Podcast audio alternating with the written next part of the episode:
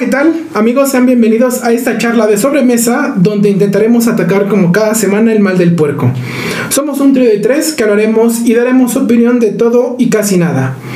Como es tradición, saludo en esta mesa eh, amiguera a Manol, nuestro no experto en la cultura vintage y el veterano de este trío de tres. Hola, buenas tardes, este Chuchín. Pues aquí, así, volviendo a otro programa y este esperamos que les guste mucho como los lo hemos hecho con mucho amor los anteriores. Esperemos que también sea especial para ustedes. Muy bien Manuel bienvenido. Mako también está conmigo es nuestro no experto en el género del terror y el heavy metal. Hola cómo están por Colovers Manuel Chuchín estamos una vez más aquí en este episodio trayéndoles lo mejor que podamos hacer en estas conversaciones de el mal del puerco Mano Mako y como te veo con algo de sed permíteme pero por favor Chuchín gracias cómo supieron que tenía sed. de, esa de esa mala, de esa que llevó a José José a malos vicios. A ver, a ver. Que lo llevaron directo. Ah, que lo llevaron directo. Saluda a todos los puerco lovers. no, no es vicio, pero pues se antoja con este, con, este, calor que con este calorcito, a pesar de la época. Sí, claro. Y bueno, pues aquí de este lado ya pudieron escuchar mi nombre. Yo soy Chuchín.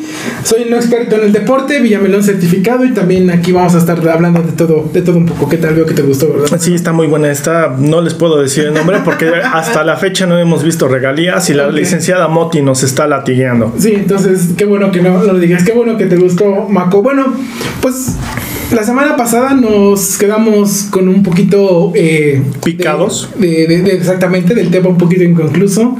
Nos gusta mucho Star Wars, nos gustan los tres, este, lo que es la franquicia y lo que es todo lo que se ha construido alrededor de, esta, de estas películas.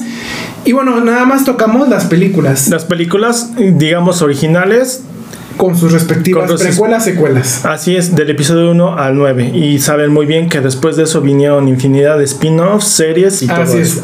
Hoy en día, bueno, ahorita vamos a hablar de, de, estas, ¿no? Porque Maco, Mano, lo, perdón, Mano lo, lo, decía muy bien la, la, semana pasada, ¿no? A partir del episodio 7, 8 y 9 hace su aparición Disney. Disney entra con esta variable al universo Star Wars empezamos a, empieza a, hacer a, lucrar todavía más e invertir los millones y millones de dólares, sí.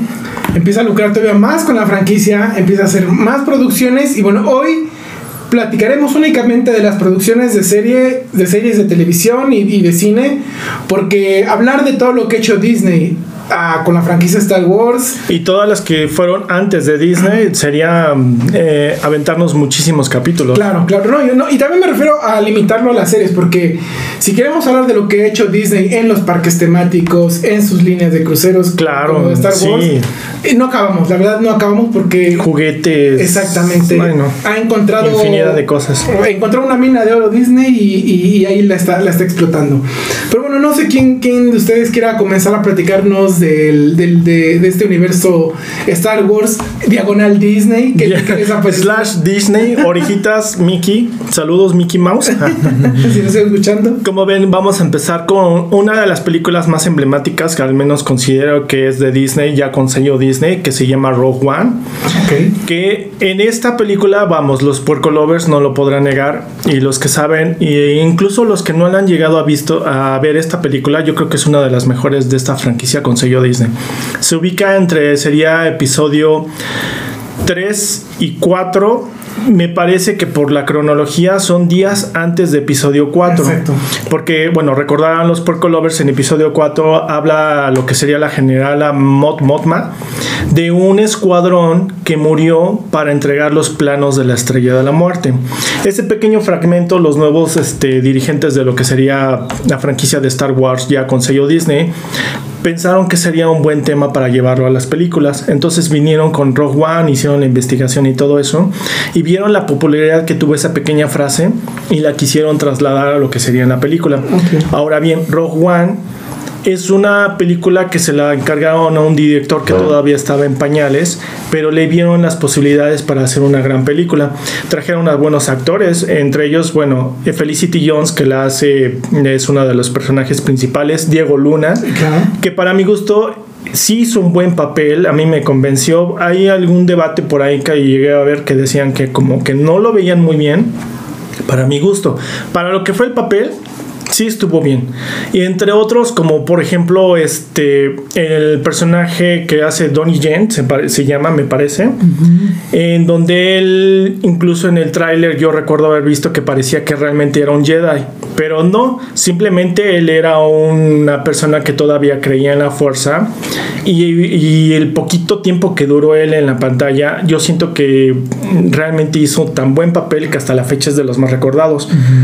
Entonces estamos hablando que un actor de esa talla, porque querían a Jet Li, es una de las pequeñas curiosidades que tiene la, la película, pero como el sueldo de Jet Li era muy alto para ellos, para una película que aunque le tenían fe, pues también no le iban a invertir demasiado para los actores, ¿no? Entonces convencieron al actor de Ip Man, eh, de hecho él es el, actor de Ip Man, de las tres películas, que Ip Man es el maestro de Bruce Lee, pero bueno, ya no vamos a ahondar en eso. Te lo recomiendo, por cierto. Eh, por cierto, muy recomendables todas, demasiada acción y muy buenas. Entonces trajeron a este actor, entre otros, que aunque son secundarios, yo siento que todos tuvieron una química fantástica en la pantalla y trajeron esta película que yo vuelvo a insistir, para mi gusto es de las mejores de la franquicia de todo Star Wars, porque de inicio a fin te muestran una Star Wars muy diferente. Porque de antemano, sin ánimos de caer en spoilers, si ya viste episodio 4, sabes qué va a pasar con eso, ¿no? o sea, yo cuando incluso llegué a ver esa película, sabía que todos iban a morir pero quería saber cómo, qué es lo que pasó. Entonces la película no ahonda en sentimentalismos baratos, no, al contrario, te muestran una muy buena película, el que creó la estrella de la muerte, los planos, cómo fue que mm, se procedió a eso. Así es. Entonces todo el desarrollo de la película y, al final sí es este, de las más memorables para mi gusto. Creo que la película sí tiene sentimentalismos, pero está, está tan bien realizada que ni te das cuenta dónde están los sentimentalismos hasta que ya estás ahí casi llorando o con la piel Sí, claro, porque al final de cuentas esta película, como les dije anteriormente, sabes que el final, que, todos van a morir. Entonces, cuando llegas a verla y la, la, química que todos tuvieron, esto de, de que todos se unen por un fin en común, y saber su final en la película, y aparte de los efectos especiales, que Disney le invirtió, pero tenía sus, mm, ¿cómo le podríamos decir? Su, su mesura de todo lo que iban a invertir pero hicieron también los efectos especiales que fue muy buena y incluso al final hasta yo a la fecha digo que es de los mejores de Star Wars ya después ahondaríamos un poco más el top 10 ya incluyendo lo que sería el sello Disney pero bueno Manuel ¿tú qué opinas de esta película? ¿te gustó Manuel? sí a mí me gustó y es como dice Marco eh, fue de las películas este que tenían un buen guion, una buena historia, este, los buenos efectos y este y a pesar de que Diego Luna no es de mis favoritos, eh, tengo que decirlo, y no porque sea mexicano, sino no lo considero un gran actor, pero no desmereció, ¿no? Entonces, y también el respaldo de los actores que salieron, ¿no? O sea, vemos a Forrest Guita, que era ah, más Mikkelsen, el actor este, danés, un actor a su señor. Entonces, eran jóvenes no muy conocidos con actores este, consolidados. Entonces, eso le dio una gran fuerza a la película y a los que ya habíamos ya sabíamos que había pasado en la 4, que habían robado este los planos secretos y claro. no habíamos no sabíamos quiénes fueron y todo eso. Digamos aquí nos despejaron las dudas y digo que estuvo bien hecha, la verdad. Y a mí también como dice Marco, me gustó mucho el personaje de Donnie Yen, este señor un gran actor y excelente arte marcialista.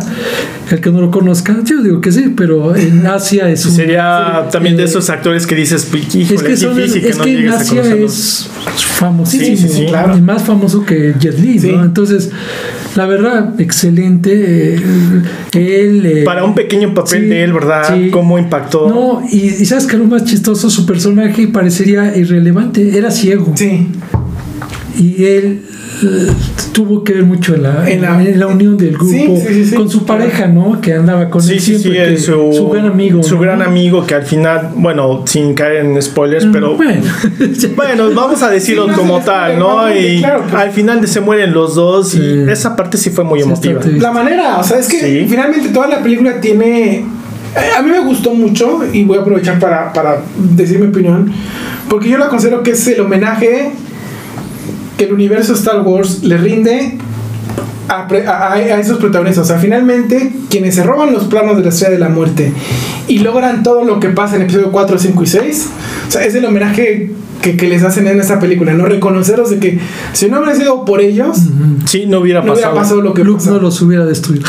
sí, ni con la fuerza, Sí, ni, ni con la fuerza. No, no, no, no. Ni con Chocho se hubieran terminado las... Y a lo mejor no estaban los planes originales de George Lucas que se dieran a conocer, pero finalmente que los hayas, o sea, Disney ahí dio en el, en el clavo con ponerles nombres, ponerles, ponerles personajes, ponerles caras, ponerles una figura y decir, ellos fueron. Sí, fue muy emblemático todos los actores Así que hicieron, aparte de los detalles que tuvieron para los realmente fans y expertos en Star Wars. Comentaba Manol, bueno, no sé si ustedes sepan, este Chuchín y Manol, o por Colovers, me imagino que sí. El personaje de Forrest Whitaker, que se llama en la película. Ay, se fue su nombre. Se me fue su nombre, pero bueno, este personaje en particular sale en lo que serían las películas. So, las... so Guerrera. So, so, so Guerrera, sí, así cierto. es, So Guerrera. Este personaje fue un homenaje para los realmente fans. Yo en lo personal no he visto la serie de las guerras clónicas o Rebels, me parece que es ese personaje que sale ahí. Entonces, tanto investigó Disney para hacer esta película que dijo, bueno, les vamos a traer un personaje que aman. Por cierto que el personaje de So Guerrera es el primero que jalan de una serie animada a una de, película. De las guerras clónicas. Así es, entonces ellos toman esos detalles porque no van a hacer una película nada más a la y se va les gustó tanto y vieron que a los fans les gustaba tanto ese personaje que lo incluyeron. Y entonces también la relevancia de tener a ese personaje, bueno, actor, perdón, como Forrest Whitaker, sí. que es un actorazo. También. Sí, sí, y para también un pequeño papel, pero aún así también fue muy, muy bueno que lo hayan Pero sacado. fue relevante Claro, porque ves que él eh, rescató a Jay Erso, o sea, a Felicity Jones, cuando capturan a su papá, más Mikkelsen, y ves que lo eh, ella lo cría, ¿no? Aunque después ella lo odia, ¿no? No sé por qué, no le entendí muy bien. Creo, creo que, que no ha ahondado, o al menos no Ajá, hemos visto no las series bien por para qué. saber. A menos Pero ves que al final. A menos que en Andor lo expliquen. Pues hasta ahorita Pues, no. No creo. Bueno, hasta las episodio que van. ¿no? Episodio 9, parece que ya va a terminar Andor. Hablaremos un poquito más adelante, pero no. No, no, ok. Todavía yo todavía no lo he visto. Sí. Entonces, bueno, ya esos, esos detalles que tiene la, lo que es la película que Disney investigó muy bien para traerlos. Yo creo que eso fue la conjunción para traer este tipo de, de, de eh, bueno, de metraje y hacerlo todavía aún más, más viable para los fans. Claro. Porque las personas que no les, bueno, al menos desde mi punto de vista, a las personas que nunca les haya, nunca les haya gustado Star Wars o no les gusta Star Wars, pero vean esta por equivocación, yo sí les aseguro que sí les puede llegar a gustar. Porque todos esos detalles que tiene la película no es aburrida. No. Vamos, también tiene fanservice, pero es muy bien logrado la llegada de Darth Vader eh, al final de la película. Ese fue impactante. Sí, sí. Y ya, ya, se vio un Darth Vader más salvaje, ¿no? Más. Porque en la 4 ahí se ve pues no se ve mucha violencia. Bueno, en pero aquí ya sí. se ve más crudo el personaje, más. Nunca lo traen como tal en 4, 5, 6. no. no en los aquí... cómics sí, él tiene una serie de cómics en donde lo puedes ver de esa manera como un Jedi, un Sith, perdón, ya como un Sith muy salvaje y poderoso, pero verlo en pantalla la primera sí. vez en esta al final la conexión que tiene esta película con episodio 4 ya ahí empieza, ¿no? No, qué bárbaro fue bueno, eso. No, no nada más sale al final, porque sí salen otras Ajá, sí, porque ves que no, no. interactúa con Sí, con este con el general, sí. pero a final de cuentas la última escena fue la mejor porque fue la, la conexión directa. Sí. Es, es, que eso te emociona más porque es la conexión directa con el episodio 4. Pues apareciera que tú estás viendo es increíble Jesús. Ves que hablamos de las tres fracasos de las tres primeras. Sí. Yo no sentí esa conexión con la 4 y acá sí se sintió esa conexión. Más como Star Wars, ¿no? Sí, o sea, así es. aquí sí ya le entiendes por un porqué de que lo que pasa al inicio del Digo, también tiene mucho 4. que ver lo que dice Mako, ¿no? Que pareciera, o sea, en, en, la cronología de las películas, de las historias, perdón, la película se sitúa momentos, pero casi inmediatos a, que aquí pero, pero lo metieron bien, Jesús. aquí no se metió al calzador como las tres las tres primeras, que todo quedó hecho. Acá sí se sintió natural. La, y sí creo que fue cuando sale Lea ya con porque en esta película también Carrie Fisher ya había fallecido, entonces todo, contrataron a una actriz con los rasgos de Carrie Fisher, le hicieron CGI y, y sí, no, yo también me acuerdo de esa, esa parte en donde sale Leia, pues no tenía también mucho que había fallecido. Ah, bueno, es, es, adorable verla. sí, como cuando fue en el episodio, exactamente en el episodio 4 cuando salió, así fue la conexión.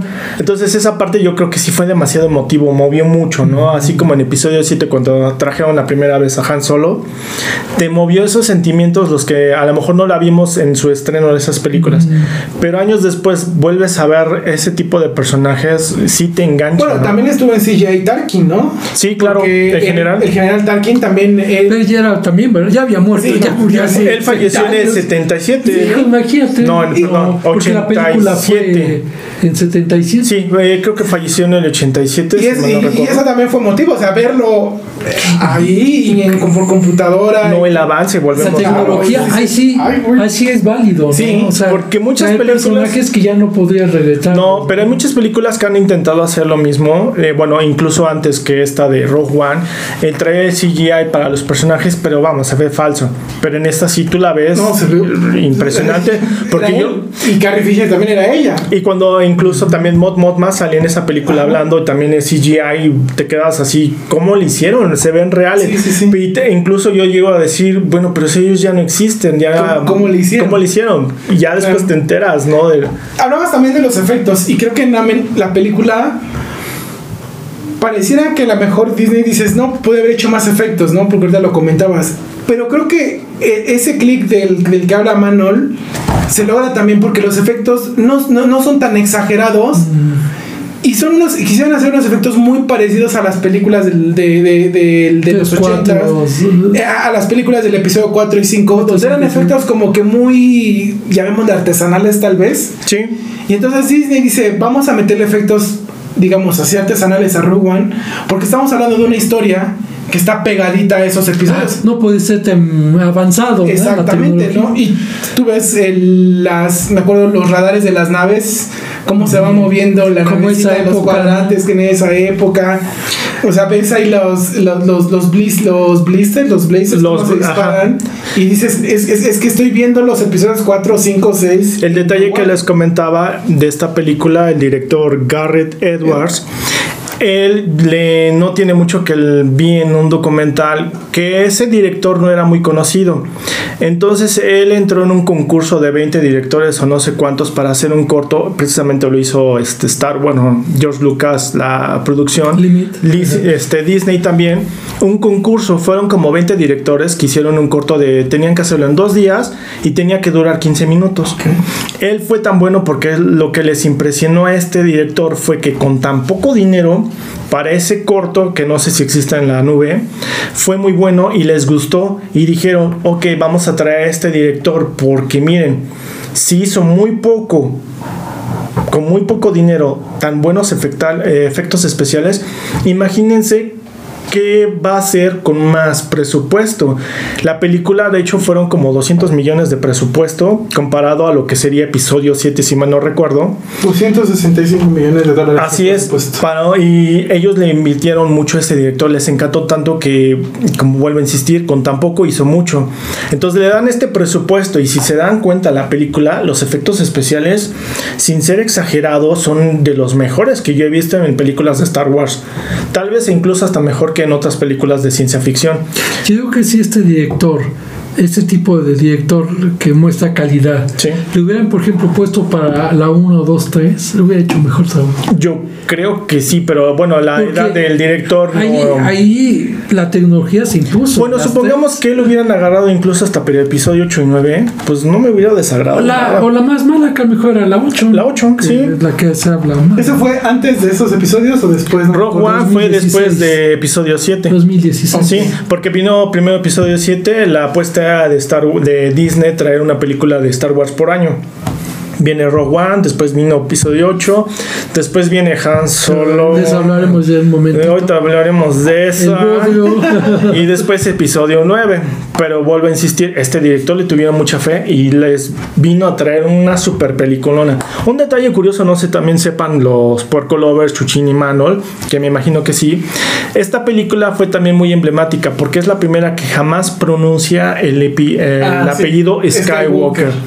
Dos, no querían traer sables láser, pero la producción dijo, los Disney dijo, no, si tienen que traerlo. Bueno, trajeron a Darth Vader, pero si te se dan cuenta, no hay ningún sable láser. van a vender juguetes. Sí, de, así es, porque de hecho el Darth Vader es muy diferente, episodio 4, 5 y 6. Entonces traen un Darth Vader todavía más como malévolo. Sí, sí, sí. No, a mí me encantó ese personaje. Este, y, sí, y todavía la voz de George Johnson. Trajeron de nuevo. Todavía del señor del James Earl Jones lo trajeron de nuevo para eso. Soy, la calidad del señor. Y otro detalle curioso, si no lo notaron, es que es la única película de Star Wars que al principio no viene el resumen en letras amarillas y negro. No lo no traen, mm. se van directo a la película.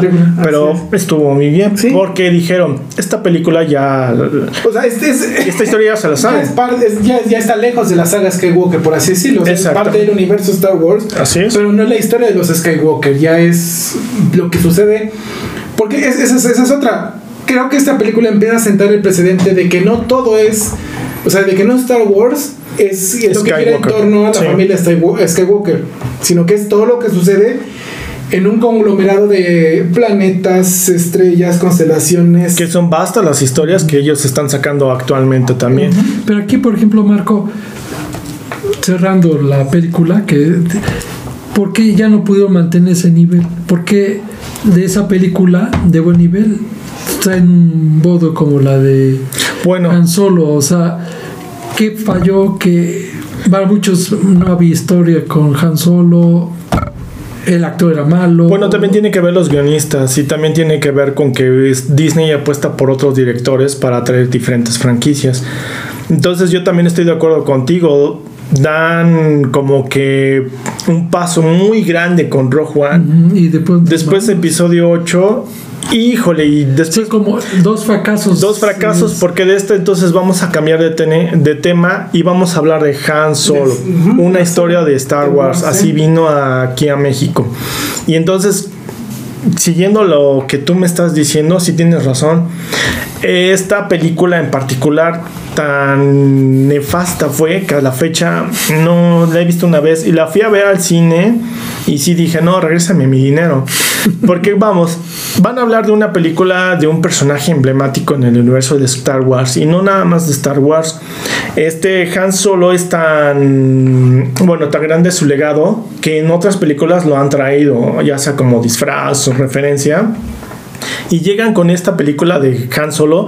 Yo no sé si ustedes ya la han visto por Golovers, Chuchin, Manol. Yo no la he visto. No, no te pierdes de nada. Bueno, en primer lugar, de episodio 4, 5 y 6 sabes que Han Solo es un personaje carismático, ¿no? Harrison Ford, ni hablar de ¿qué Se puede decir ¿Qué se puede decir? Él trajo este tipo de personajes. Ahora viene con esta película y tú dices, yo quiero ver esta película porque habla del personaje, uno de los personajes insignias de Star Wars, ¿no? Han Solo, carismático, aventurero de este tipo de, actores que ya no hay la química que él tiene con la pantalla. Es que esos actores no se dan en, no se dan. ¿no? Sí, podrán decirnos que actualmente haya otros tipos de actores, tal vez, no lo sé, pero al menos Harrison Ford eh, puso un precedente para, para ese tipo de actores. Tú ves esa película y si realmente te quedas, ¿no? O sea, pudieron haberle puesto otro tipo de nombre a la película. Han Solo, le habían puesto las aventuras de Juan y su perro. y hubiera sido intrascendente. Y su perro Chuy. Y te lo juro que así de intrascendente es, al menos para mi gusto. Yo creo que al menos la mayoría, porque fue un fracaso incluso esta película. La química que tiene el actor que se llama Ellen algo así. Así es. Es como alemán, parece. Como alemán. Él Aparte, es exactamente ese es mi punto. europeo, cine americano. Está, no es muy conocido, pero aún así yo he visto películas cuando traen actores desconocidos que sí te generan algo, ¿no? Y dices, qué buen actor, puede ser mejor. Adam Driver no era tan conocido y para mi gusto llegó a ser de lo mejor. Sí, que él fue de menos a más, ¿no? Sí, de menos Está muy acartonado. indudablemente. y ya en la tercera ya. Incluso la actriz Rey que le hace también es muy buena. Ahora, este actor no es por ir contra él, pero no, no. Porque en sí fue la producción, ¿no? En sí fue la producción, la historia, porque también tuvo muchos problemas, no fueron los mismos directores. Al final acabó Ron Howard como su director. es un buen director, o sea, estás hablando de Ron Howard. Pero él ya le legaron esto. Pasó como en el episodio 8 que pensaron que iba a ser J.J. Abrams y pues no, llegó el otro director que ni quiero mencionar porque también bodrio de película.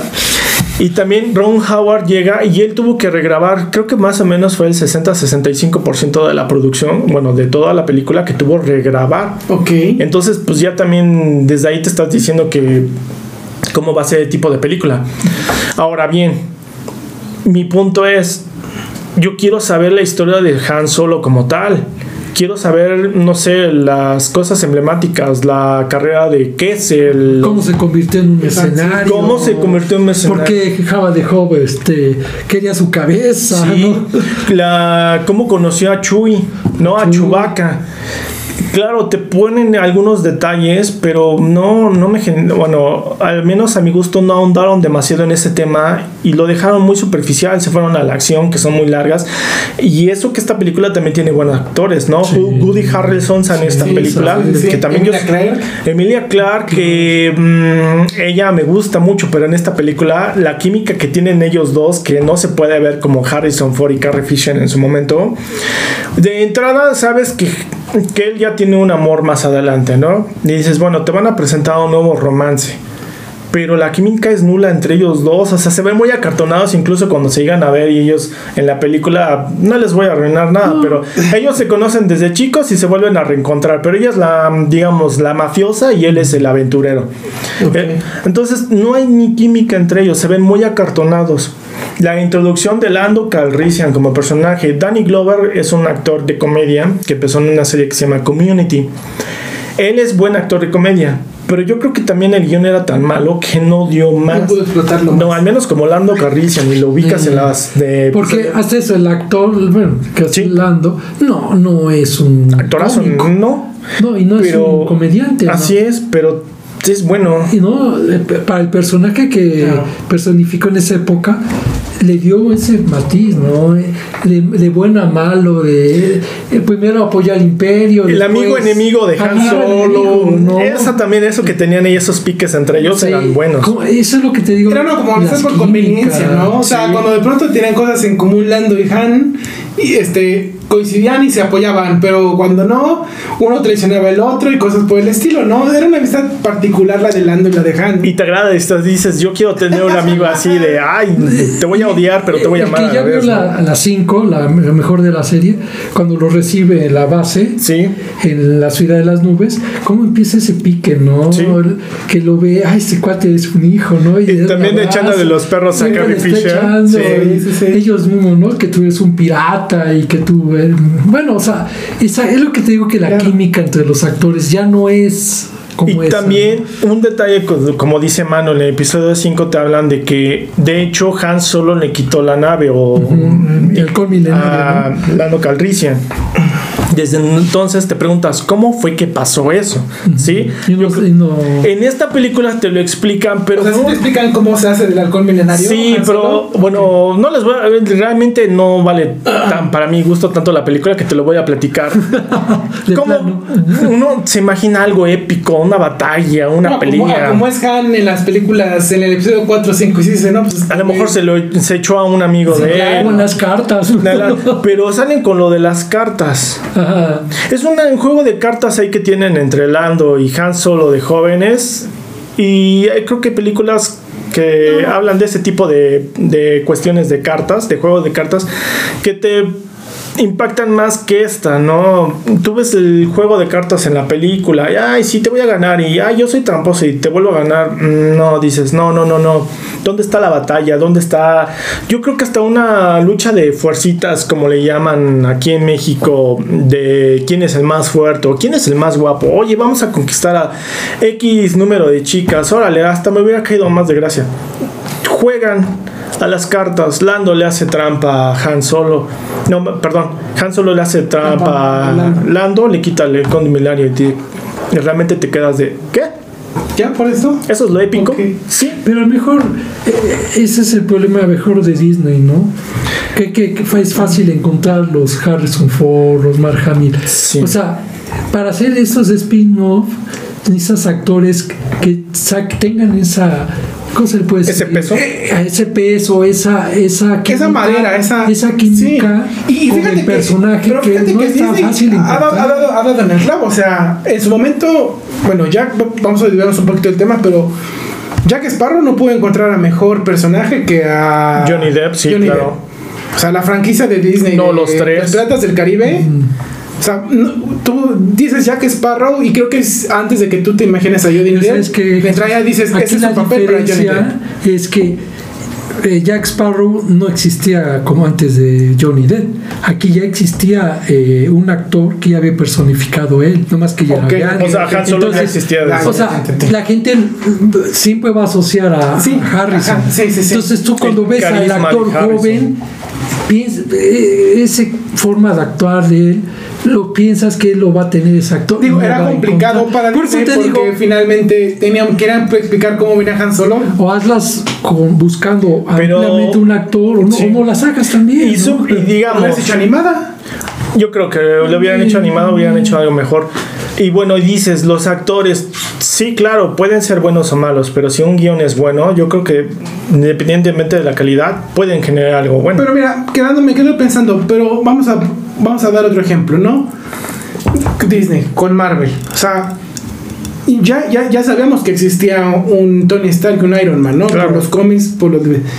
Y cuando Disney eligen a... ¿Cómo se llama? A Robert Downey Jr. no, yo creo que Robert Downey. Jr. eligió a Disney. Hoy, o sea, hoy en día... a Marvel. No te imaginas a, Sí, un, no. a un Tony Stark que no sea Robert Downey, ¿no? A lo mejor después, cuando quieran aventurarse a, re- a reencarnar a Iron Man, Tendré- la vara estar alti- está demasiado alta, ¿no? Tanto así que Marvel no ha sacado No, es más, al Tony Stark, un, por No. ejemplo, joven. otro No. Tony Stark no. Por- pero- Bueno, han sacado sería muy a arriesgado, Tony- ¿no? al papá solamente lo Ah, sacaron bueno, algunos y por cierto, muy buen actor. Sí. ¿no? Pero lo han cambiado muchas Howard. veces. Sí, Pero, pero, pero bueno, o sea, sin culpar a Disney, yo digo que ahí es la dificultad cuando quieres hacer un espino de joven. Por ejemplo, como ahorita, bueno, mejor no tiene nada que ver ahorita, como lo de Indiana. Jones, ves que quieren hacer de joven y que están buscando a actores parecidos Imagínate a él. si traen el mismo de Han Solo. Imagínate. No, yo, gracias. No, por eso es lo que te digo que Sí. es muy difícil. O sea, el no- casting de los, muy de los actores sacar. tiene que ser muy sí, bueno. muy preciso, aunque tarde. Como los de James Bond, No. que tardan años no- no- para no buscar quién va a ser un el. James Bond. Pero ya ves, nos han equivocado tanto. Sí, no, no, no. Pero yo defiendo, tanto en... yo defiendo que el peso también es el guion, ¿no? Eh, El personaje. o no, sea- el guion de la película. Ah, ok, ok. Sí, porque en esta, vuelvo a insistir, no tiene actores malos, tiene muy buenos actores, este, pero si el guion es pero malo, el principal es malo. Ajá, probablemente la historia no la, La supieron historia. llevar, ¿no? Yo creo que buscábamos una historia. Y es rica ese personaje. sí, porque creo Es que lo más, lo llamativo de la película para mí es la carrera de, de Kessel. Te explican lo esa, eh, yo hice la carrera de Kessel en 12 parsecs, no, no, perdón, en 13 o algo así. Entonces te lo ponen, los efectos visuales son muy buenos en la carrera, pero de ahí en fuera no, no te rescató nada. Incluso cayeron al fan service en esta película. Sin arruinarte nada, Chuchini por colores si no la han visto. Traen a Maul de vuelta. Ok. Él en los cómics y en las series animadas de Star Wars ya había un precedente de por qué lo trajeron de nuevo. No vamos a andar en la historia porque como no he visto esas series, Sí, me lo sí, sí. platicaron, pero en la película sale Darth Maul al final. Mm, Y yo creo que es lo más rescatable. Incluso yo me quedé, ok, ojalá haya una segunda parte porque quiero saber por qué está Darth Maul en una película. Porque lo metieron ahí, ¿no? Sí, yo ya sabía que había muerto. Después me enteré por me comentaron que en las series y los cómics sí regresa a la vida. Entonces no es un clon, realmente es Darth Maul. Pero de ahí en fuera que yo te dijera, ojalá traigan de nuevo la segunda parte de Han Solo. No, gracias, mejor traigan en cómic, no sé. No, así. Y por eso, para mi gusto, yo creo que ya podemos continuar con otra. Ahora, aquí ya ni ahondar vale la pena. No, yo siento que no. Yo, lo que yo lo quería conectar, yo siento que entonces Disney intenta sacarse la espina eh, con trayendo a, la vuelta a, no, no, no un personaje porque esa serie viene después pero siento que tiene que sacarse la espina con, con alguna historia que, que, que nos empiece a, a, evocar a los episodios 5, 6, 7, ¿no? Son con el, ¿qué, ¿Qué pasa después del episodio 6? Sí. Sin llegar todavía al episodio 7, 8 y 9, ¿no? Y creo que es cuando viene y se rescata el Mandaloriano, ¿no? Así es. De las primeras series ya bajo sello Disney. Bajo, sí. Entonces está en este tipo de series. Bueno, de entrada van a volver a lo mismo del fanservice de traer un personaje emblemático como Boba Fett, ¿no? Pero eso ya viene hasta después del Mandaloriano. No, no, no. Me refiero que Boba Fett, ¿por qué? Porque él es de una raza que se llama Mandaloriano. Entonces, ellos se van a enfocar no en Boba Fett. Bueno, como tú lo dices. ¿Ya viste el libro de Boba Fett, no, verdad? Sí, ya no. Ah, ya lo viste. Pero él no es Mandaloriano. no, pero ahí el momento de sacarla del Mandalorian realmente, si no sabes, no eres un experto en Star Wars, por ejemplo, yo no lo sabía, tú indudablemente piensas que Boba Fett es mandaloriano. ya después te lo vienen a explicar que realmente no, vino a usurpar, lo que sería el manto de un mandaloriano. Ah, Entonces vienen con esta serie del Mandalorian, bajo sello Disney. Y también esta ya la ves con reservas, porque dices, después del fracaso de episodio 8 y después del fracaso de Han Solo, viene el Mandalorian y a pesar de, la 9 que, que, fue muy criticada a pesar de que está bien hecha. Para mi gusto de que no venía de, un éxito.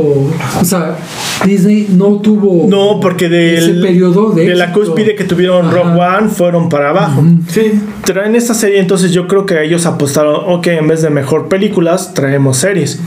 Traen esta no sé ustedes cuando la llegaron y yo creo que ya la vieron los dos y por Colovers esta serie qué buena película porque cuando yo vi los primeros episodios dije, esto sí es Star Wars. Esto es lo que yo desde niño empecé a ver, la, emoción de ver, incluso las naves, los efectos que no fueron lo de hecho sí fueron los mejores, pero no exageraron. No, la serie está muy bien lograda. De principio a fin. Entonces también te traen el fanservice cuando ves a este Baby Yoda, que aquí en México eh, se le llama como Baby Yoda, si tenemos fans de, otro, de otras partes, así lo pusieron. Ya después te vas enterando que tiene nombre de Grogu, ¿no? Pero es de la raza de Yoda. Pero es de la raza de Yoda. Ya después, no es Yoda. No, ya después me enteré. Que Yoda. Sí, porque bueno, sin ser fan, ya después te vas enterando que hay más personajes dentro de Star Wars que ya son de la misma raza de Yoda. Pero bueno, de entrada es totalmente yo, mm, este, serie Star Wars pura.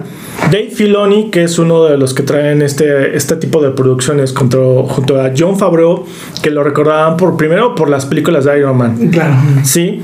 Ellos son eh, declarados fans, de Star Wars. Y si no me equivoco, ellos son los que eh, han escrito, los, son los escritores de la, de, la serie. Sí, y tanto le tenían fe a esto que trajeron otros directores, porque si se dan cuenta, por episodios son diferentes. La más conocida de ellas es Bryce Dallas Howard la hija de Ron Pero Ella, ella, ella, dirigió el libro de Boba Fett en un, episodio. Pero no. sí.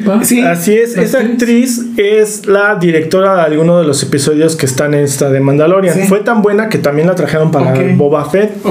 Te traen otros directores, entre esos me parece Robert Rodríguez, la, el episodio en donde sale un robot disparando a todos ahí como si fuera de viejo este.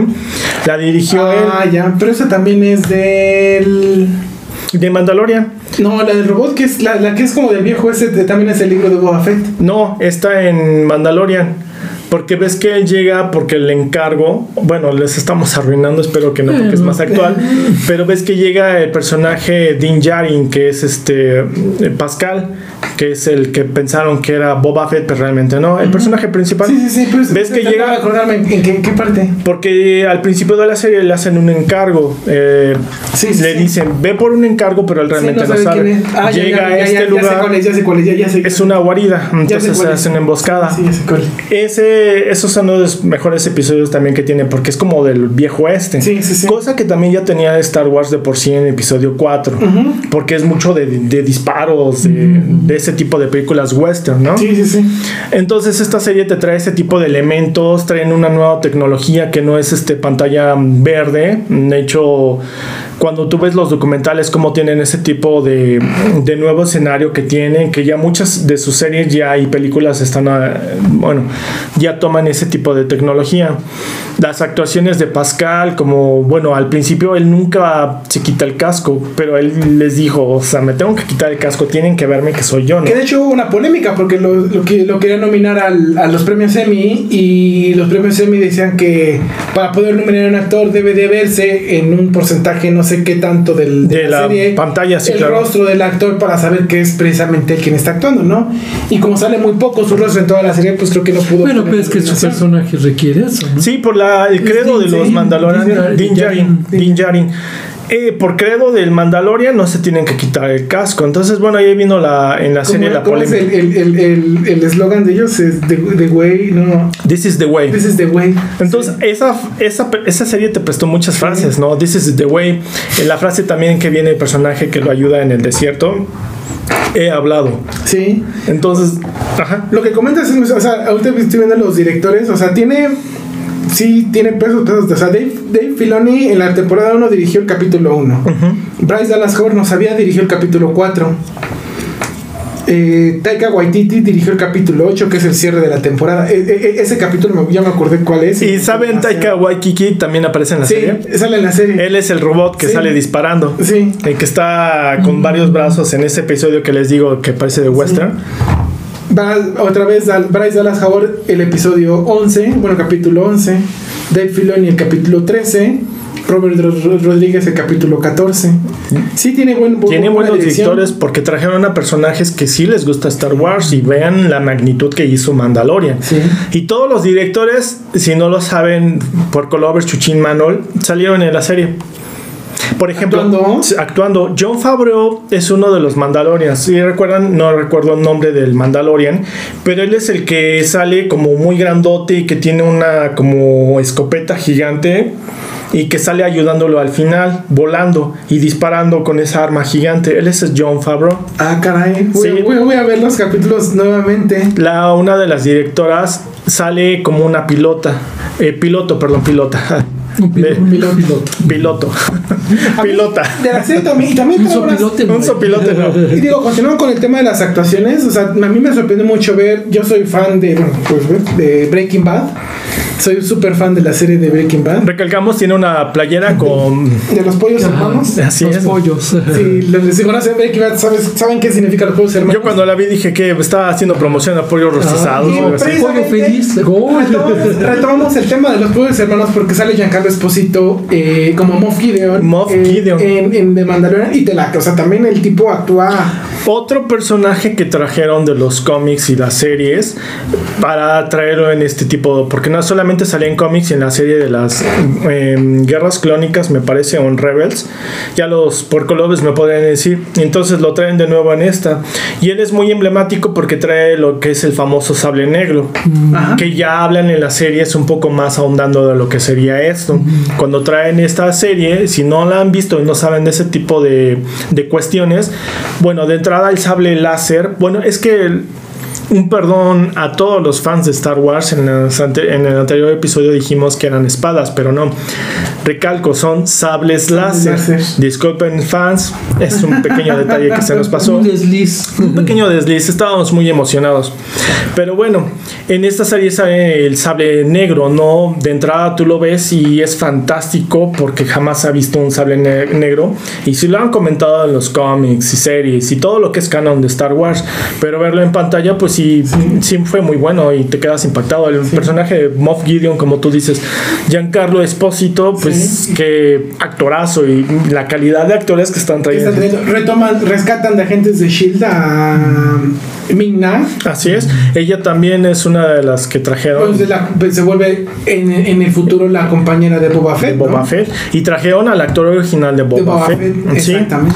Y entonces esa serie, mano, ¿Qué te pareció? ¿Has visto de Mandalorian y el libro de Boba Fett? Eh, he, he, visto los primeros capítulos de la. ¿No las has terminado de ver? No, todavía no, porque necesitas tiempo para ver las ¿Quieren que les diga un pequeño spoilers? ¿Quién dice yo? Ya. Yo va a ver. Ok, si ya terminó, el- ¿ya viste el episodio, bueno, el la segunda temporada de Mandalorian? Ya, ya vi Ya. las dos. Ah, bueno, tú ya las, Sí. pero no la has terminado de ver. Sí. Ah, la- tú ya la terminaste de ver. No, apenas va como a la mitad. Como a la mitad. ¿Quieres que te arruine la serie? No hay problema. Trajeron a Luke Skywalker. Sí. Aquí no les voy a decir en qué Yo no momento. he visto el pedazo cuando entra destruyendo a un montón de robots y, y está el, el Yoda bebé y toca la pantalla con la mano Así es. y porque sabe que lo conoce, siente su fuerza de él, ¿no? Esa, esa escena en particular la trajeron como un pequeño homenaje a Rogue One. En Rogue One llega Darth Vader a demostrar todo el poderío Sí, que claro. tiene. Si recuerdan, episodio 4, 5 y 6 jamás ves realmente el poderío de Luke Skywalker. En esta de Mandalorian él ya está formado como un Jedi. Cosa que en los cómics, eso sí lo tengo entendido porque los llegué a leer, él llega a ser uno de los más poderosos. Los expertos en Star Wars me podrán decir eh, más, menos que Anakin, no lo sé, pero él es muy poderoso. Entonces realmente jamás lo ves en todo, todo su esplendor, ¿no? Cuando llegas a ver esta serie y sale Luke Skywalker demostrando toda la capacidad, dices, ¿por qué no pueden hacer una serie de Luke Skywalker así, todo ya siendo un Jedi? No, no, fue muy buena esa parte. Sí, les ¿Ya arruiné. viste el libro de Boba Fett? Ya vimos el libro de Boba. Fett. ¿Ya lo viste? Toda. Ah, ok. Y te puedo decir que, bueno, vamos a ¿No te ahondar en? Boba Fett. Eh, mm, eh, 50-50.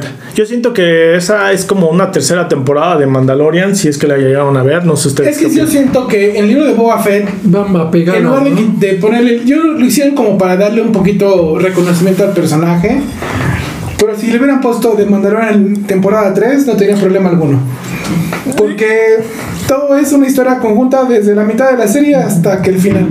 Sí, y yo siento que en algunos capítulos abusaron en la historia, en el aspecto de que es muy lenta, ¿no? Como que siento que la acción que él podría haber tenido en un episodio creo que Sí, te pudieron haber resumido lo que pasó en el desierto. ¿eh? insisto, creo que le hicieron más como un homenaje al personaje Sí, y a todo el fan de, a todo el fandom de, de, de, de Boba Fett. Pero la expectativa. Pero si las, si las historias que cuentan los primeros tres episodios te las van desglosando en nueve episodios del Mandaloriano, Sin problema. sin problema alguno te los hubieras chutado y era una temporada 3 del Man- de, de Mandalorian sin, sin bronca alguna, ¿eh? ¿Tú ya la viste, mano? La de cuál, la del- Eh, Boba Fett, el libro de Boba No, esa Fett. sí no la puedo No. no. Mira, también yo te puedo decir honestamente que si la ves, sin problema puedes disfrutarla, pero yo siento que es como un... Está buena, es épica, te va a gustar. Yo siento que te va a gustar porque sí te evoca mucho al Star Wars del episodio 5, 6, Sí. 4, 5, 6. Te va a evocar a esos episodios, ¿no? Hay muchas escenas en Tatooine, hay escenas este, que de pronto con. Ay, se me fue el nombre de las, de las motitos. Ah, de las motos sí también cuando las traen de nuevo, desde el episodio Sí, 6 no se habían visto. ¿Saben los, Sí, los, exactamente. los moradores de las arenas? La interacción que tiene con ellos, yo creo que sí es sí, buena. sí, o sea, hay una. e- Ello, eh, Boba Fett. está en una tribu, se me fue el nombre de las tribus. ¿De los Tuskens? De los Tuskens. Se vuelve muy apegado, muy apegado a ellos. Eso me gustó mucho porque tú piensas que los Tuskens son malos. Pero.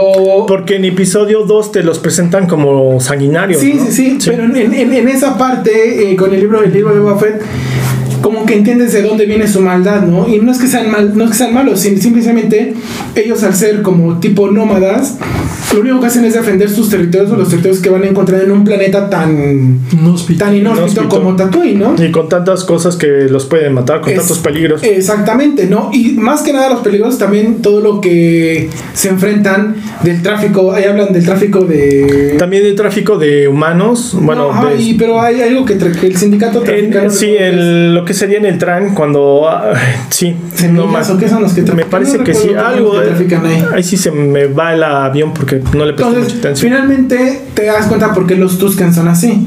Y eso me gustó mucho, cómo, lo, cómo te lo fueron explicando. Y todo. Porque ellos tenían que dar un tipo de ofrenda y era demasiado para lo que ellos tenían. Porque, pues, realmente. ¿De dónde? ¿no? Pues, o comemos o te pagamos a ti. A mí me encantó la parte de ellos, en donde sacan el. este Bueno, es agua donde ellos este, se hidratan. que está con los cocos.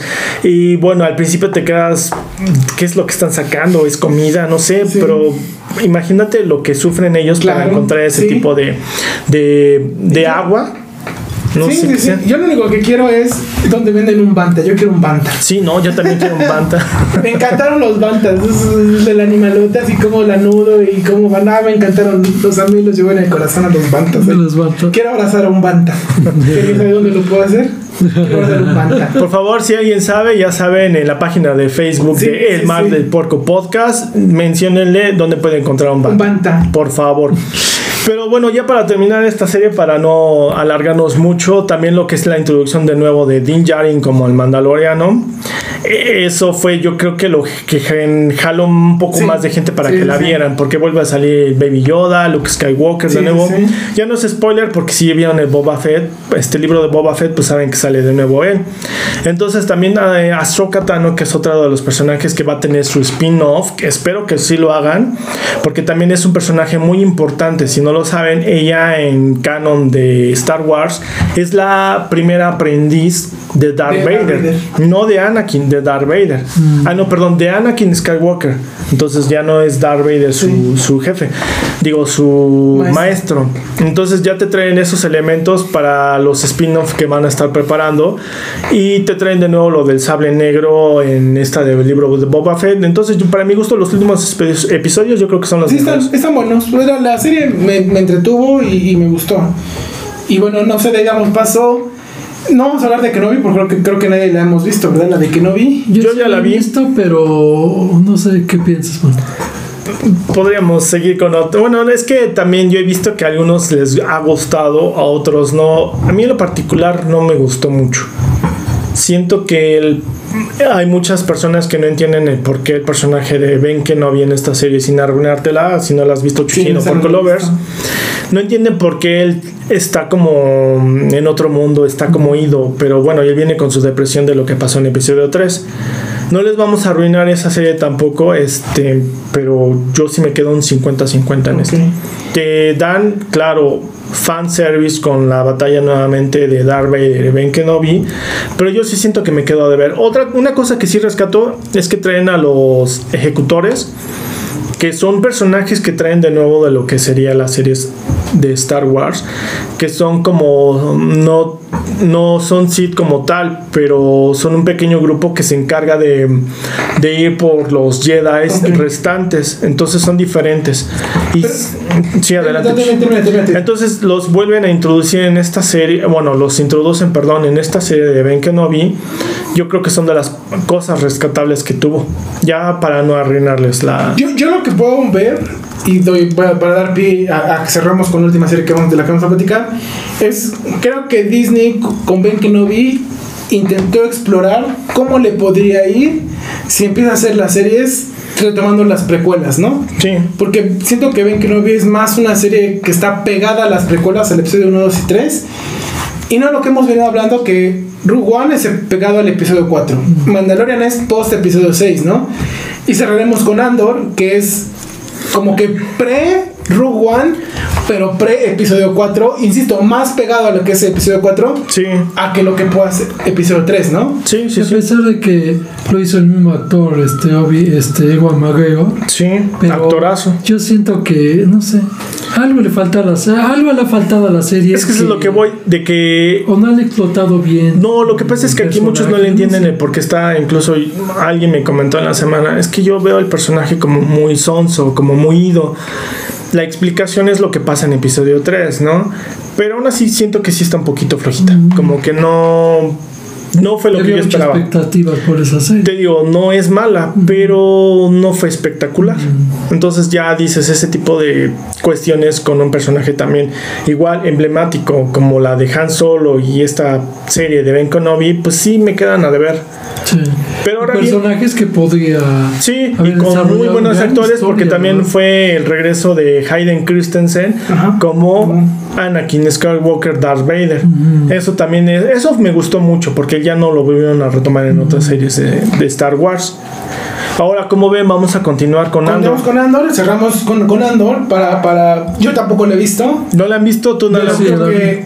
ustedes ya la vieron, ¿no? Ya. Sí, no ha terminado esta serie y vamos a platicarla porque, bueno, es el momento de hablar de este tipo de series. Sello Disney. La serie, yo he visto también en internet que no ha agradado mucho porque es un poco lenta, pero yo digo que es muy buena serie porque no es también típica de Star Wars, es un poquito más alejado lo de la acción, la aventura. Esta es un poquito más como de espionaje. Yo le comentaba a Chuchín y a Manuel que es el mismo guionista de Rogue One que trajeron para hacer la de Andor. Entonces, este, eh, este guionista es de también el de los que hicieron estas películas con Matt Damon de Jack Ryan. Em, no, de no, Born Supremacy.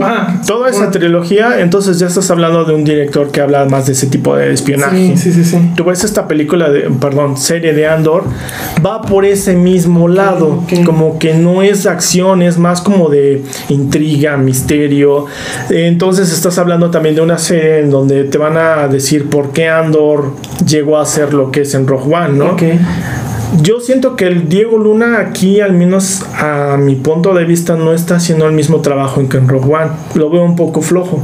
Pero la serie a mí me está gustando porque están ahondando mucho más en lo que es el imperio, porque aquí ya está el imperio establecido. Pero no crees que tenga que ver con precisamente la carga del personaje. O sea, finalmente yo entiendo que Cassian Andor se vuelve Cassian Andor en Rogue One, ¿no? Sí. O sea, no es como lo que hablábamos de Han Solo, que Han Solo ya era, una, un, ya era un gran personaje en las películas.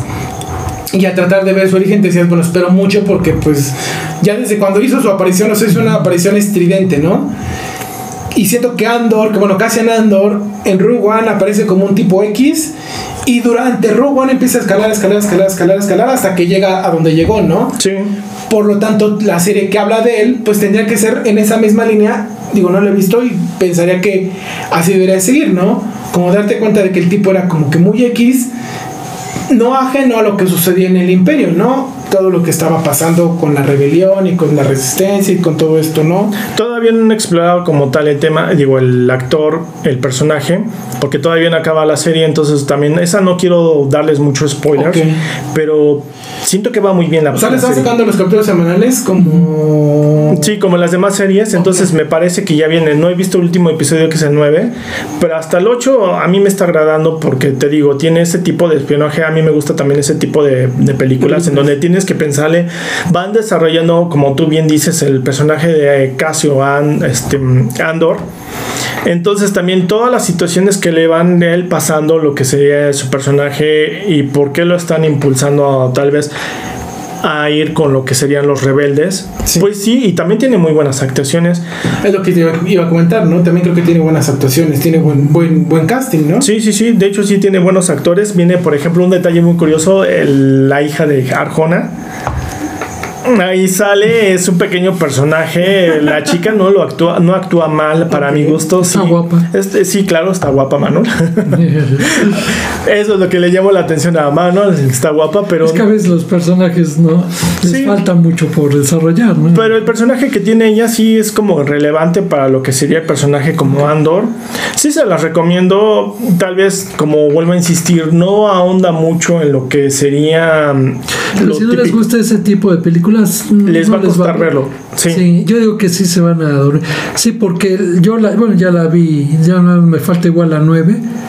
Y sí, la historia por, sí muy lenta, ves, platican mucho entre ellos, mucha intriga.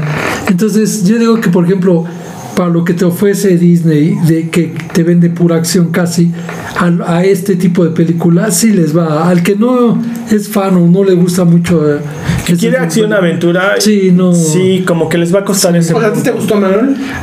Eh, le digo a, Marco que empieza muy lenta. Eh, o sea y así empieza y luego empieza y más que nada lo que aquí el problema que veo es que entran muchos personajes que tú no conoces sí o sea lo único que conoces es a Landor no pero realmente a nadie a nadie conoce. Ese es uno.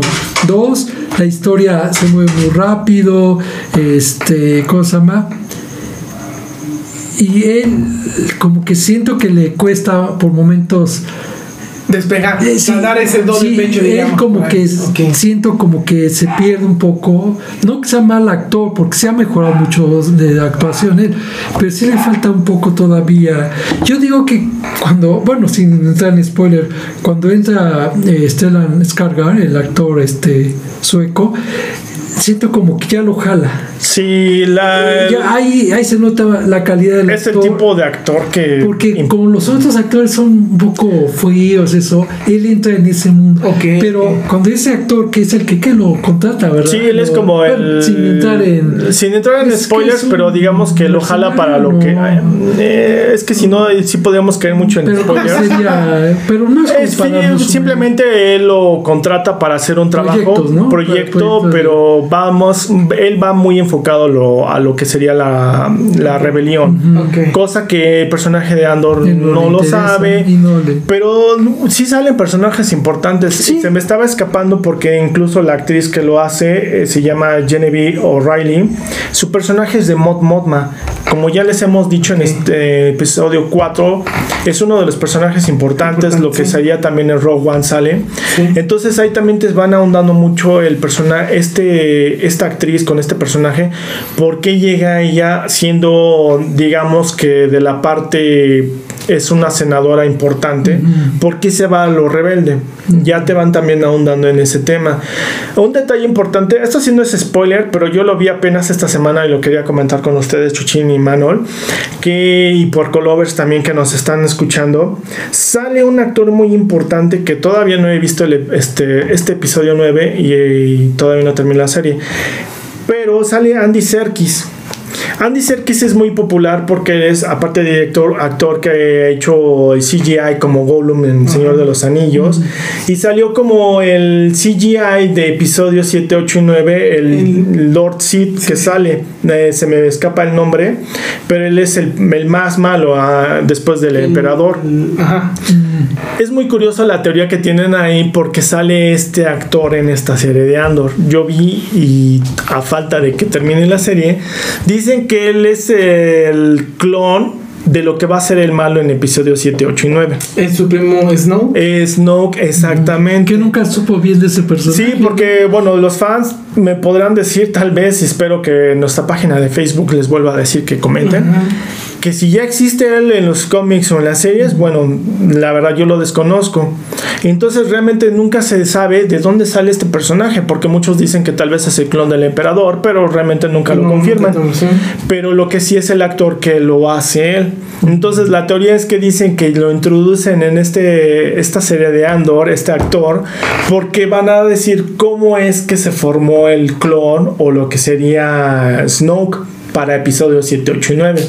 A mí sí se me hizo muy interesante porque los datos que te dan son muy buenos y me, todavía me enganchó más. Entonces, si no la han visto por Colovers, sería un Voy buen a- plus para ver si es realmente o no es. Voy a verla, a mí me, me convenciste la Sí, porque incluso el personaje, no, sin arruinarles, es un personaje fuerte. ¿Qué? Mandón, hojaldra, se podría decir. Bueno, aquí en México decimos hojaldra para decir que son Mala, mala, mala onda, mala leche. no, no sé, ya me entenderán los que lo escucharon. Pero entonces yo les digo esa recomendación Sí, claro. que sí véanla, porque tiene muchos elementos muy buenos. Es un poco lenta para algunos, para mi gusto me gustan ese tipo de series como de Ok. suspenso. Y así va.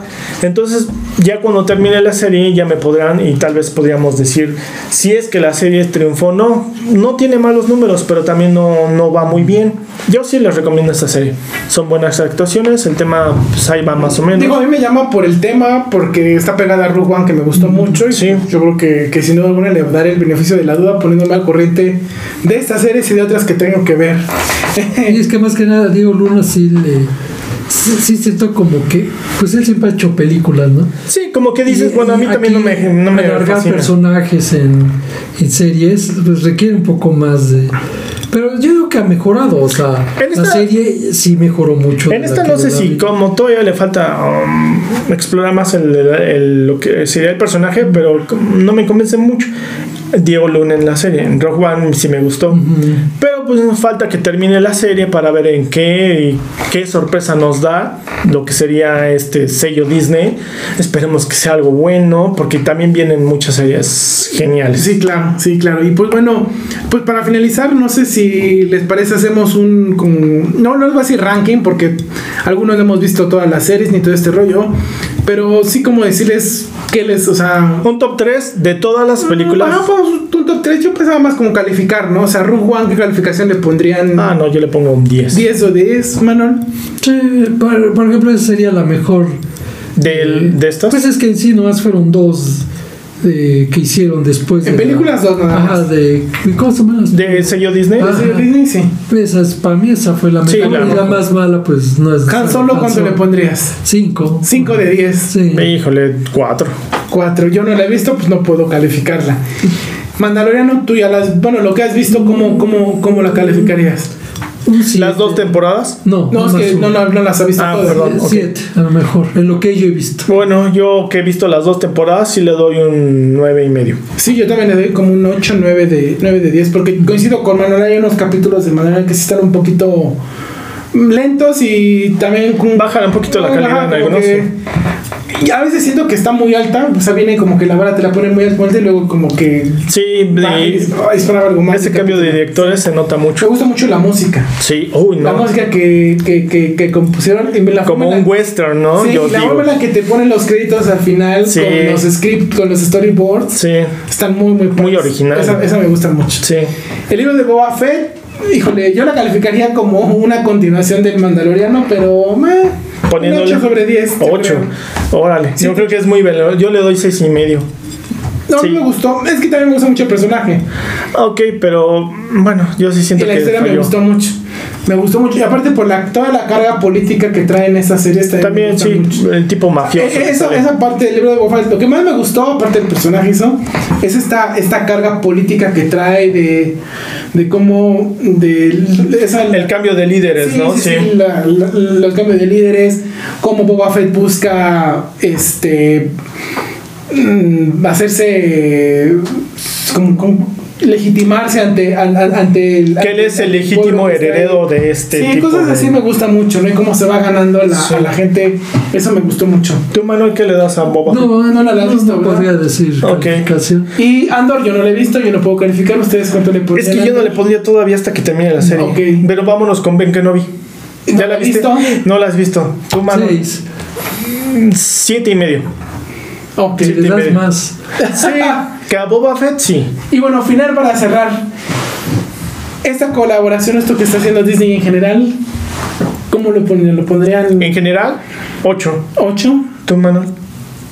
Mm, ¿Nada más para Star Wars o para.? No, para Star Star Wars, para Wars, Star no, Wars, no, nada no, más Star únicamente. Wars. No, después Ya hablaremos. sabemos que odias Disney, pero. Después hablaremos cómo Disney también ya extendió sus tentáculos a Marvel, que también es una franquicia que nos gusta mucho. Así es. Y ya después hablaremos de eso, pero ahorita nada más hablaremos de Star Wars. Yo así, ni decir ni, ni muy bien ni muy mal. Le daría seis o siete nomás. Ok.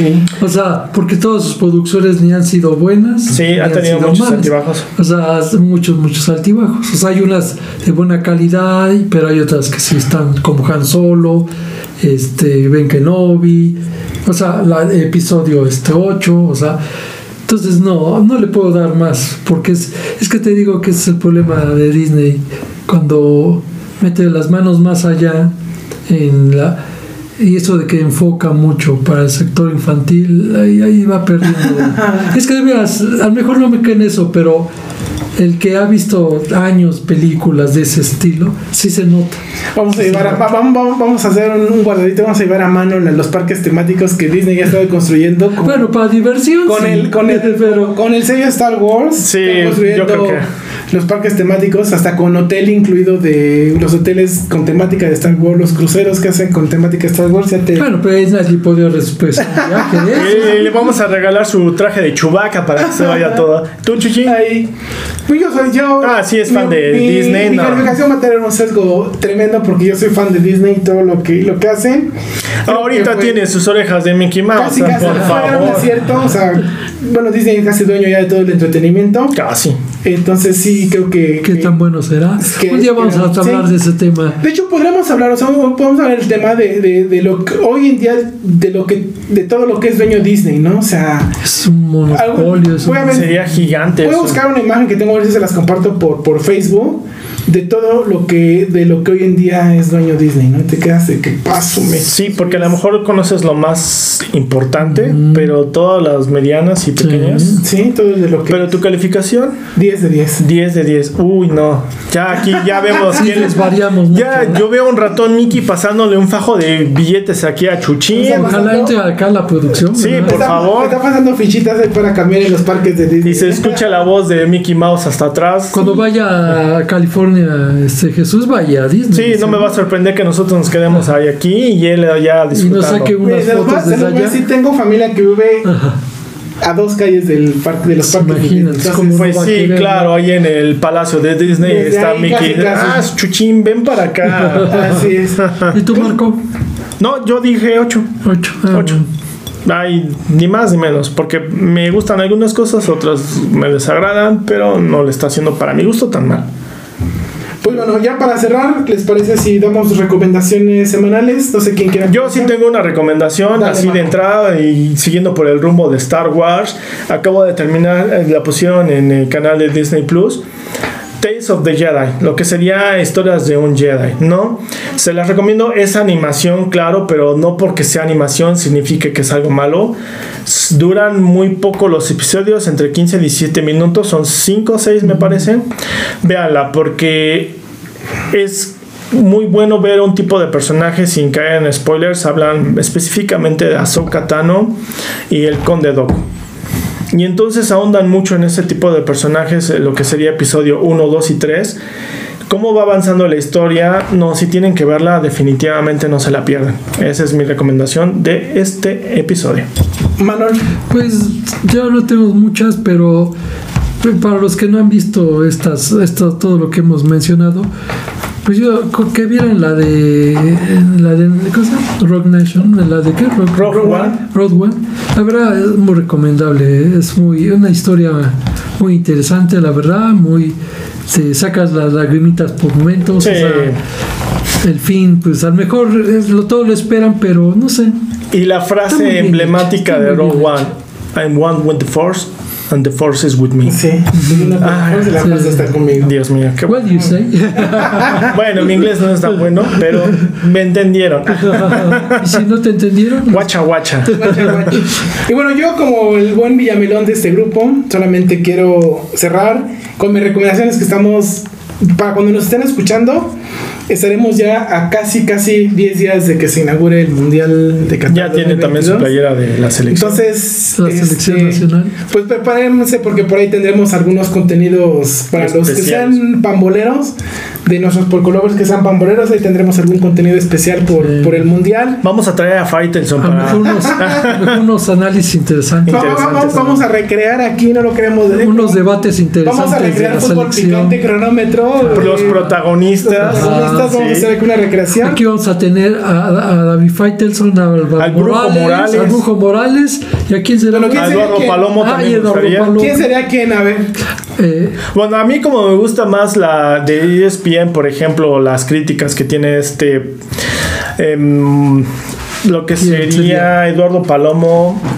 No, Fernando Palomo. Fernando Palomo, lo que sería Ricky. Ricky, Ortiz. Okay. También me agrada, pues lo podríamos traer sin problema. Uh, también a Mario a Mario Kempes. Uh, el, el matador Kempes. El matador no, Kempes. Ma no, Mario, Mario. Rivers, no. Gracias, pero no. no. Bueno. Que ha generado mucha polémica. Sí. sí, sí, sí. Pero bueno, ya estaremos aquí platicando ya del, del, del, del Panball, del Mundial, del evento que cada cuatro años nos pone a los fanáticos del fútbol. Eh, ahí pegados al televisor o viendo, sufriendo con 11 güeyes que tienen una playera verde, a ver si pasan o no. A ver si llegan otra vez, una vez más. En práctica de producción decíamos, ¿no? ¿Cuántos partidos va a jugar México? Aquí decían tres. Yo digo que Yo va a jugar- defiendo tres. Hay unos que dicen que siete. Que sí, dice que va a llegar a la final. O al tercer por cuarto Ya, lugar. ya veremos, veremos quién tiene la razón. Pues bueno, por Colovers es, es todo por nuestra parte. No sé si, si alguien algo más que agregar. No, nos despedimos esta vez por Colovers. Esperemos que les haya agradado este episodio. Ya saben que lo hacemos con mucho amor. Que la fuerza los acompañe. Y cualquier cosa, ya saben, estamos en nuestras redes sociales, en Facebook, búsquenos como El Mal del Porco Podcast. Ahí nos encuentran, pueden meter, pueden enviarnos todo, felicitaciones, quejas, sugerencias, temas que hablar, inclusive, este, es más, ¿por qué no tenemos, estamos abiertos a participaciones de, de algunos de ustedes si quieren eh, un día venir a acompañarnos aquí en nuestra cabina o hacemos una conexión y, Sí. y nos, y, y- y- y nos conectamos y vemos cómo, cómo podemos participar con, nos- con nosotros, lo podemos hacer. Claro, mediante su mochada. Hay- hay los- cuando digan no quiero colaborar con ustedes, bueno, los pasamos con la licenciada Moti para que ella Sí, ya, haga ya. todos los arreglos necesarios. Sí, ella, ella puede hacer todos los trámites necesarios para ver si, si, si, si son acreedores o no a un lugar en, en- en este Eh, podcast. Tienen el privilegio de estar con nosotros. Claro. Bueno, por, este, por Colovers, pues es, es un placer. Coman frutas y verduras y nos vemos la próxima semana. Nos vemos Igualmente, Colovers. cuídense a donde estén. Buenos días. Buenas noches Buenas tardes. y dulces pesadillas.